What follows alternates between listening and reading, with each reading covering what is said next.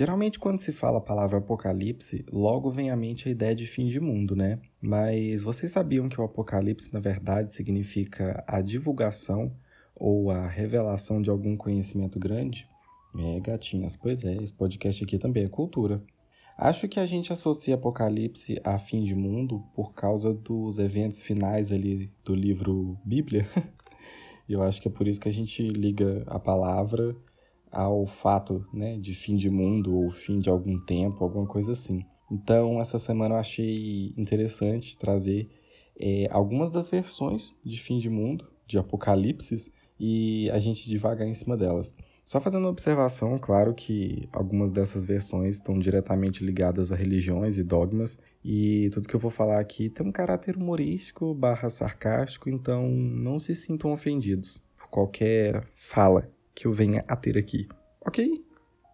Bom, vamos lá, vamos começar pelo mais famoso deles, que é o Apocalipse Bíblico, cristão, né? Eu gosto, eu separei aqui alguns pontos que eu acho assim, o ápice do Apocalipse. É, eu acho que eu não preciso contextualizar. O Apocalipse bíblico é bem conhecido, né? É, fim dos tempos, vários sinais, vários eventos, o final de uma era. E quem está no inferno vai ficar o resto da eternidade no inferno. Quem vai para o céu vai para um novo céu, lá, lá, ruas de ouro e tudo mais. Mas eu queria destacar aqui alguns pontos que eu acho muito interessantes. O primeiro, as trombetas. Eu acho a ideia de começar o Apocalipse tocando sete trombetas ou dez trombetas, eu não lembro direito o número, mas eu acho a ideia interessante. Eu acho, é, como diz a Isabela Boscov, é original e revolucionário? Não, mas acho interessante. Porque para pra pensar, você tá de boas na sua casa, sei lá, fazendo, fazendo suas coisas, e de repente rasga-se o véu do céu e começa a tocar uma trombeta e fim dos tempos. Sinceramente, eu agradeceria se isso acontecesse hoje, mas acho interessante. Segundo tópico, Cavaleiros do Apocalipse.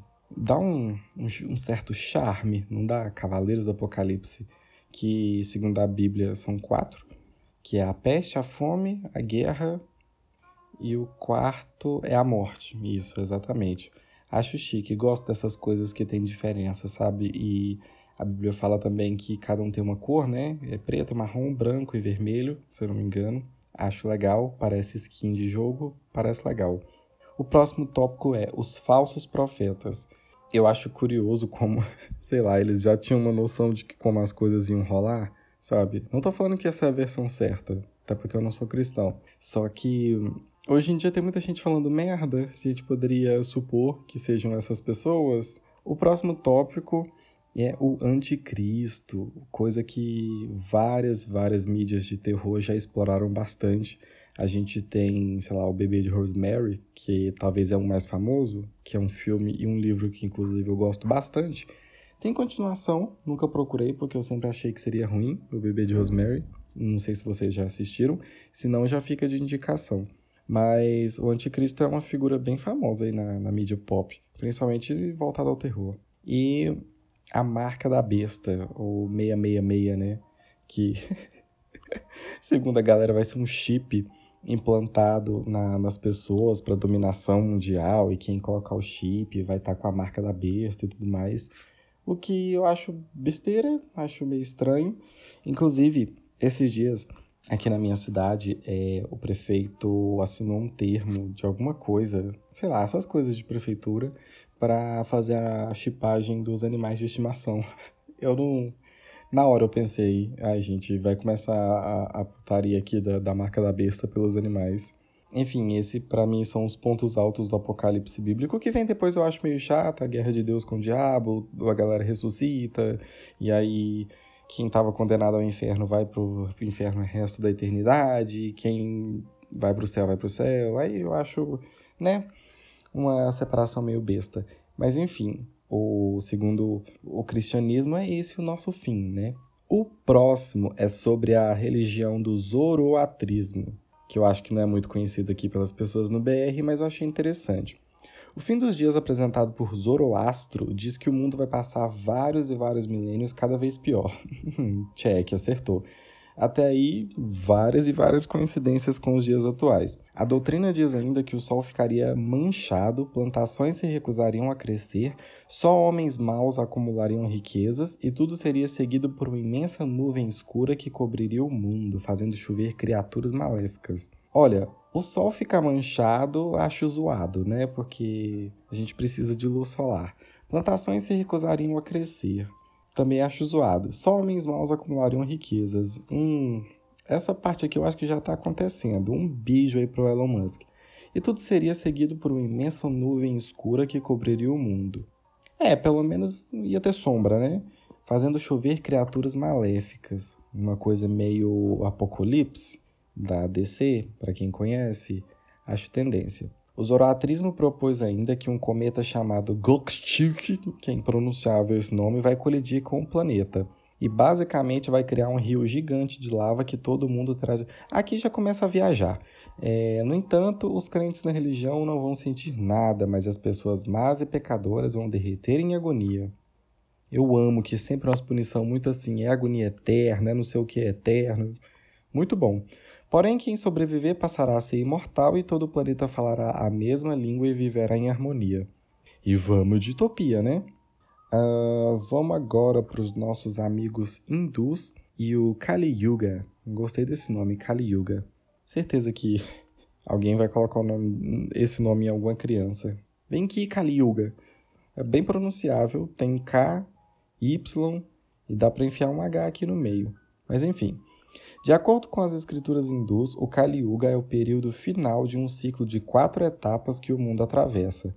E estamos vivendo nessa fase agora. Bacana, bacana. Como se já não bastasse a Covid, a merda do Bolsonaro, a gente ainda está passando por o apocalipse hindu. Segundo as escrituras, como o Madhabhathara e o Bhagavata... Gente, eu vou estar tá ignorando aqui o nome dos livros, tá? Segundo as escrituras, o Kali Yuga consiste em uma era de crescente degradação humana, cultural, moral, social, ambiental e espiritual. É, galera, então o Kali Yuga tá aí mesmo, viu? Porque olha. Essa fase é simbolicamente referida como Idade das Trevas, pois marca um grande afastamento das pessoas em relação a Deus. Então tá bom então. Entre as profecias descritas no Purana de Vishnu, o deus responsável pelo universo, cita-se que a riqueza será considerada a única medida de força. Governantes matarão mulheres e crianças e bárbaros serão encarregados de espalhar praga, fome, doença, mentira, falsa religião e grandes secas. Gente, nunca acaba bem, né? Nunca é um apocalipse de ah, não, todo mundo vai ser perdoado, a gente vai dar as mãos e sempre é uma coisa muito separar o joio do trigo, credo. Vamos lá, vamos para a versão do nosso gordinho zen preferido, Mr. Buda. A Theravada, eu acho que fala assim, é a mais antiga escola budista que foi fundada na Índia e por muitos séculos foi a religião predominante na maioria dos países continentais do Sudeste Asiático. Talvez eu tenha lido muita informação que não precisava. E nela Buda deu ao seu povo o sermão dos sete sóis. Você já pode imaginar que ele consistia no fim do mundo, não é mesmo? É, eu amo essas reportagens que é muito interativa com quem está lendo. Sim, mas seis sóis iriam aparecer, destruindo com o calor os rios, lagos e oceanos, cozinhando a terra. Gente, tá vendo? Sempre é uma tragédia. Um deles viria ainda como uma bola de fogo e o calor tá de desculpa, não, desculpa, aniquilando tudo que poderia ter se salvado do derretimento geral. Bom, se você for parar para pensar, essa versão aqui do Buda, é, dessa coisa de o calor viria é, e derreteria tudo, bolas de fogo, lá lá lá, lembra muito a questão do aquecimento global, né? Do, tipo assim, a galerinha já tava ali prevendo que, né, a gente ia fazer merda com o planeta e as coisas iam começar a derreter. Não tem como falar de fim de mundo e não citar aqui uma das versões mais famosas, que agora por causa da Marvel, né, ficou mais famoso ainda, que é o Ragnarok, da galera nórdica, né? Inclusive, dia 7 agora lança Thor Amor e Trovão, e obviamente eu vou ver no cinema. A mitologia nórdica é muito rica, inspirando até hoje filmes sobre diversos deuses, como Thor, Odin, o Loki, é, algumas outras mídias como o, a franquia né, de Deus da Guerra, que agora foi para mitologia nórdica, várias séries na, na Netflix e por aí vai. O Ragnarok, também conhecido como o Crepúsculos dos Deuses, é uma série de eventos apocalípticos definirão o fim do mundo. Nele, os gigantes de gelo e fogo. Eu já gosto que a galera nórdica é um pouco viajada, então tem outros mundos, tem outras criaturas, e por isso que é interessante.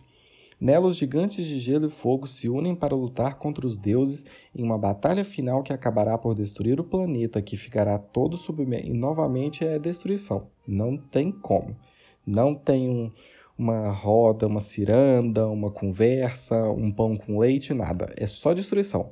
Segundo a lenda, depois de tudo isso, o mundo vai ressurgir. Oh, então a gente já tem ali um comeback sendo que os deuses sobreviventes retornam e se reúnem. O mundo será repovoado por dois sobreviventes humanos. Não, gente, deixa o humano de fora, para quê? O Ragnarok começa com um inverno de três longos anos que leva a uma batalha final sobre o campo de Vig... Vig... Vig... Ah, enfim, um campo aí. De acordo com a história, Odin, que já havia tentado impedir o Ragnarok de acontecer, levou os deuses. Eles foram auxiliados pelos mortos heróicos que tinham falecido em batalhas gloriosas e tinham sido levados para morrer em Valhalla, para guardar a luta final. Já os gigantes de gelo foram conduzidos pelos deuses do fogo, pelo deus do fogo, aí, a dicção de centavos, pelo deus do fogo Loki, e auxiliados por mortos indignos e outros monstros. Tem todo um pano de fundo aqui, né? Odin é morto pelo lobo gigante Fenrir, mas é vingado por seu filho. Thor mata. Gente, aqui, ó. É, pensa comigo, tá tudo escrito já. Vai acontecer isso, isso e isso. Meio que não é só você fazer diferente, no, no, caso. Se o Odin sabe como é que vai funcionar as coisas, por que, que meio que ele não, né, evita que as coisas aconteçam? Mas enfim, é texto para dar com pau aqui, muito nome de Deus, e Deus morre, Deus nasce, e lá lá lá, tudo bem. O que é interessante aqui do Ragnarok é que a gente pode notar que os meninos nórdicos, enquanto o resto do pessoal foca muito nisso de a humanidade vai piorar, a corrupção da alma e dos costumes e lá, lá, lá, os nórdicos eles metem o louco e é cobra gigante engolindo o mundo, lobo matando um deus e os caralho. Até agora, assim, é o mais viajado, na minha opinião. Terminar o mundo desse jeito ia dar uma certa preguiça, que muito evento acontecendo. Se bem que o cristianismo também tem muita coisa. É trombeta, é selo, é anjo, é cavaleiro do apocalipse e... Puta que pariu. A meretriz da Babilônia, que eu esqueci de citar ela lá, mas é legal também falar sobre ela. Mas assim, coisa demais. Só que é, é um show bonito, né? Uma pirito... Piro... Piro... Ih, cacete é uma pirotecnia bonita. Uma cobra gigante, um lobo que brilha, um deus que brilha também. Se bem que pra gente humano, no meio dessa bagunça, ia sobrar só morte, peste e fome mesmo. Essas foram as versões mais famosinhas, né? Assim, mais é, quando se fala de Apocalipse, que são mais citadas. E, particularmente, eu ia detestar todas. Tem duas que a gente viveu, entre aspas, que foi a virada do milênio, que ia desencadear um, o bug do milênio, né? Ai, gente, sério. Quem inventou essa teoria achou o quê? Que as máquinas iam levantar de onde estava e matar todo mundo só porque não atualizou o horário quando mudasse de século? Essa é bem viajada, na minha opinião. A outra, que inclusive levou a ter um filme, é de que o mundo ia acabar em 2012, segundo os maias, astecas, os incas. Enfim, não, não sei. Esse pessoal aí que previram lá num mapa, lá, num calendário, aí 2012 era o fim do mundo. O que eu tava esperando de coração que acontecesse. Para mim já tinha dado o que tinha que dar e tava bom. Segundo, segundo o filme, né, que, que fizeram, a Pangeia ia se reformar. Para você que não sabe, a Pangeia é quando todos os continentes eram um só, era um grande continente, aí as placas se dividiram, lá lá lá, e temos os continentes atuais. E no filme, é, os continentes voltam a se agrupar. Só que assim, na velocidade da luz, né, que isso acontece, porque o continente foi juntando muito rápido e a gente sabe que demorariam milhões e milhões de anos para isso acontecer, o que não faz o mínimo sentido. Um beijo Hollywood. Eu fico com a ciência aqui e acho que o fim do mundo mesmo só vai rolar quando a nossa querida estrela, também conhecida como Sol, engolir tudo. Daqui a muitos, muitos milhões de anos. Eu espero. Ou não também. Se você parar para pensar, isso vai ser um espetáculo e tanto, até mais do que a cobra gigante e o lobo do Ragnarok. Bom, tá aí uma cena que eu pagaria muito para ver.